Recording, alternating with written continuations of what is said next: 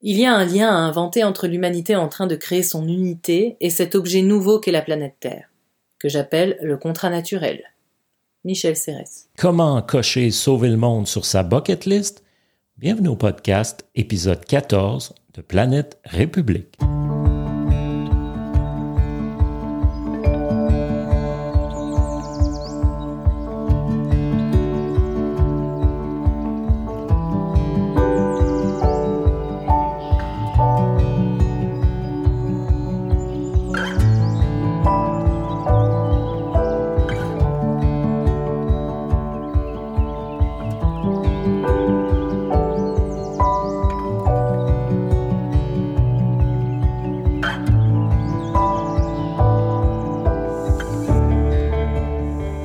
Épisode 14.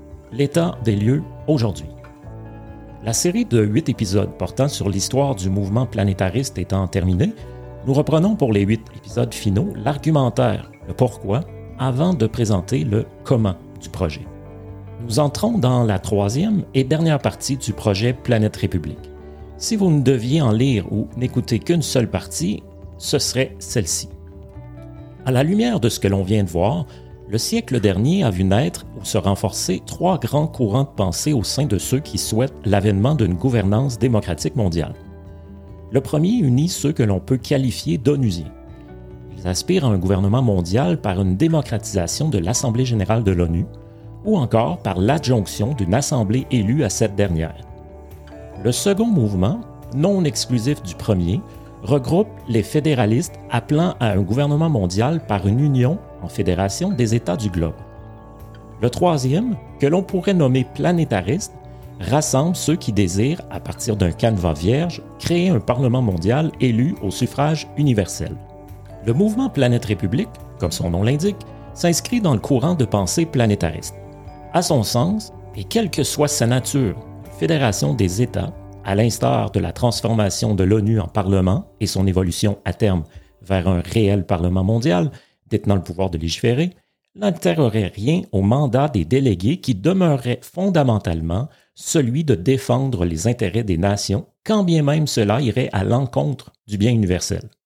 L'élection des représentants de ce Parlement de l'ONU par les parlements nationaux et à terme au suffrage universel des peuples des nations ne modifierait pas plus quoi que ce soit à ce vice fondamental. Ces propositions préservent également le poids inéquitable des États au sein du système des Nations Unies ou au mieux ouvre une boîte de Pandore qu'il sera bien difficile de refermer quant à un rééquilibrage. L'ONU ne peut être modifiée autant qu'elle le devrait. Sa sclérose structurelle des 75 dernières années en témoigne éloquemment. La même lacune est inhérente aux propositions dites fédéralistes. Les organisations de gouvernement de gouvernement, telles la Société des Nations ou du système des Nations Unies, ont d'ores et déjà démontré leur impotence il est grand temps d'envisager un véritable gouvernement des citoyens du monde. C'est donc à partir d'une page blanche que la République mondiale doit être conçue. Sommes-nous de taille à avoir une conscience mondiale? Nous devons alors apporter une réponse qui soit à l'échelle de la planète. Mais nous ne la connaissons pas, d'où l'ardente obligation de plus d'éducation. Jean-Marie Cavada. Il existe chez les amateurs de théorie du complot, souvent chez les plus libertariens et les plus nationalistes d'entre eux, une frange très réfractaire à l'ONU et encore plus à toute idée de gouvernance mondiale, à toute idée de parlement mondial, qu'il soit démocratique ou non. Les termes Nouvel ordre mondial, groupe Bilderberg, protocole des sages de Sion, secte des Illuminati ou de la franc-maçonnerie sont souvent évoqués comme repoussoirs et les familles Rothschild, Windsor, Rockefeller, Gates ou Clinton sont souvent associées à ces théories.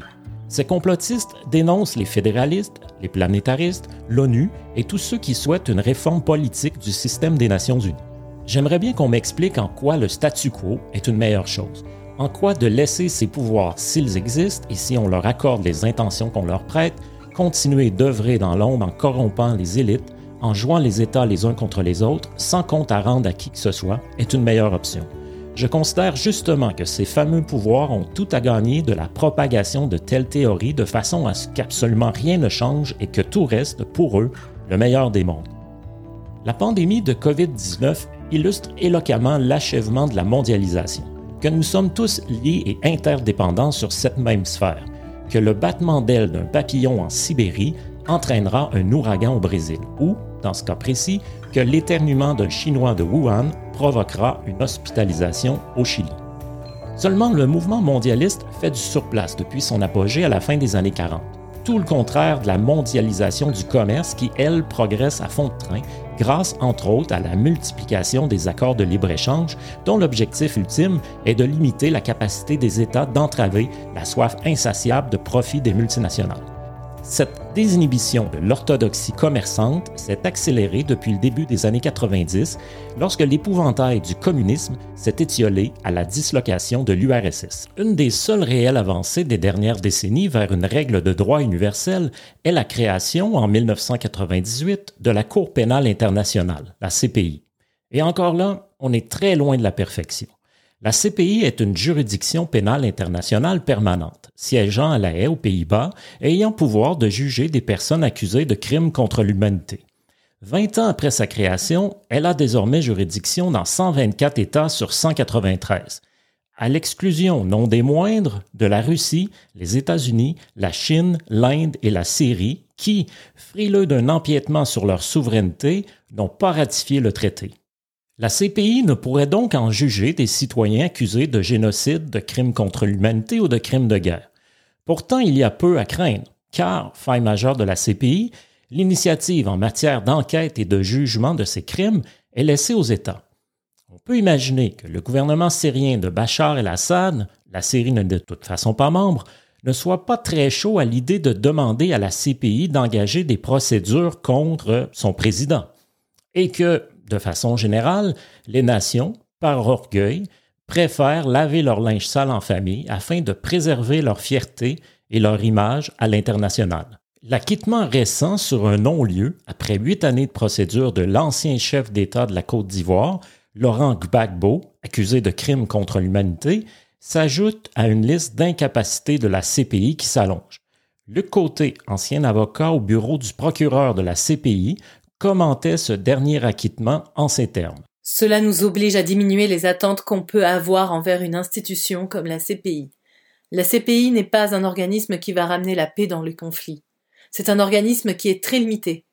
Les États se sont assurés à travers ces statuts de bien la verrouiller afin qu'elle ne puisse leur faire de mal. Depuis les procès de Nuremberg, on voit que les États vont participer à la justice internationale si cela sert leur intérêt. Si cela ne sert pas leur intérêt au mieux, ils ne feront rien ou ils vont lui nuire. Un autre exemple de l'impéritie de nos institutions internationales, s'il en faut. En 2013, les Philippines demandent à la Cour permanente d'arbitrage de se pencher sur les revendications territoriales de la Chine sur une grande partie de la mer de Chine méridionale. Les Philippines estiment que les prétentions chinoises sont en infraction de la Convention de l'ONU sur le droit de la mer, la CNUDM, en 2016, la CPA donne raison aux Philippines. Malgré cela, Pékin, dans une réaction s'apparentant à Je suis le plus fort, je fais ce que je veux, décrète, bien qu'elle ait ratifié la CNUDM, qu'elle ne respectera aucune décision d'autre cour de justice que les siennes. Pourtant, en principe, toutes les décisions de la CPA sont contraignantes et doivent être exécutées sans délai.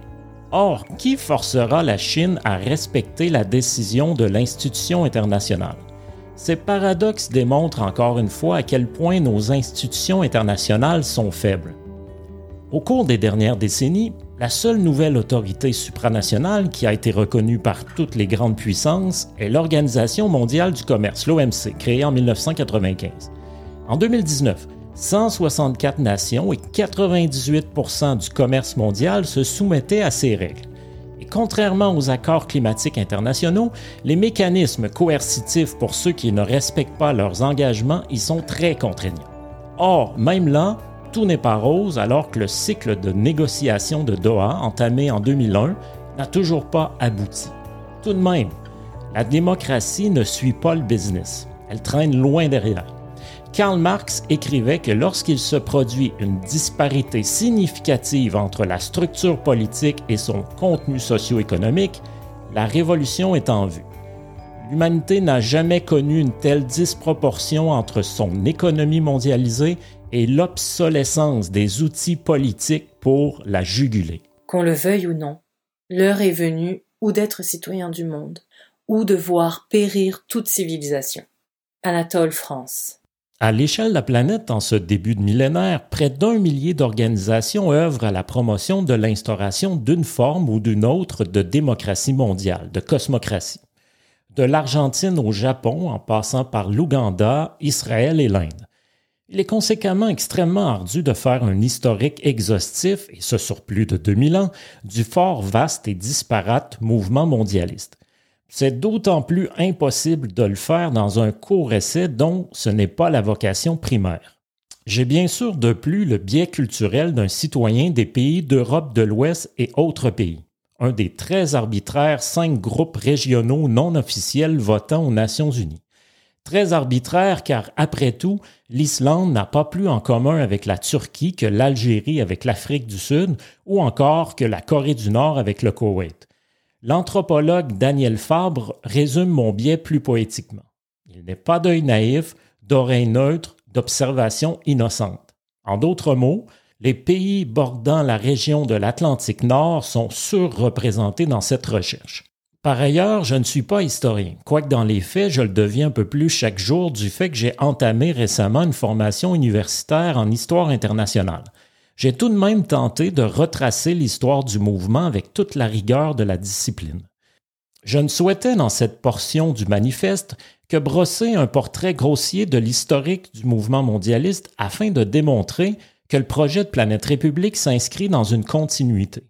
J'ai aussi souhaité vous démontrer, et ce contrairement à ce que nos élites tentent de nous faire croire, que le modèle actuel n'est pas immuable, que des idéalistes ont passé bien près à d'autres époques d'en changer le paradigme, et que donc vous pouvez aussi y aspirer si vous vous en sentez l'inclination. Les énoncés historiques dont je viens de vous faire part, à moins que vous ne vous intéressiez déjà au sujet, sont, pour la plupart, comme vous avez pu le constater, méconnus. L'historique de l'ONU elle-même est, en général, peu ou pas abordé dans les cursus nationaux. C'est malheureux. Les programmes nationaux d'enseignement devraient faire une plus grande place à l'histoire internationale, au mouvement mondialiste. Et ce devrait être la tâche de l'UNESCO de produire un manuel d'instruction civique mondiale initiant la culture cosmopolite, comme le proposait le groupe des amis de Gary Davis. Malheureusement, on ne peut compter sur un organe de l'ONU pour faire la promotion d'idées qui pourraient à terme menacer sa pérennité. Cette histoire contribue pourtant à nous définir au même titre que l'histoire nationale et régionale. Le cheminement lent mais inexorable de l'humanité vers son unification mériterait définitivement une plus belle place au soleil. Voilà, c'est tout pour l'épisode 14. Merci à Magali Roland d'avoir prêté sa voix aux citations. Le thème musical du podcast est la pièce We Would Have Thought de l'artiste Crow Wonder. Elle est une courtoisie libre de droit disponible sur Free Music Archive. Vous trouverez sur la section blog de Planète République, tel qu'écrit sur le logo du podcast, le texte du podcast, des photos et ses références, ainsi que d'autres textes. Vous trouverez également sur planèterépublique.org les liens pour devenir membre, acheter le livre en version e-book ou encore faire un don. Merci d'aider la cause en faisant un don. Merci aussi, s'il vous plaît, de partager surtout à ceux qui vous sembleraient intéressés par un tel sujet. Merci de votre écoute et au plaisir de vous retrouver pour l'épisode 15.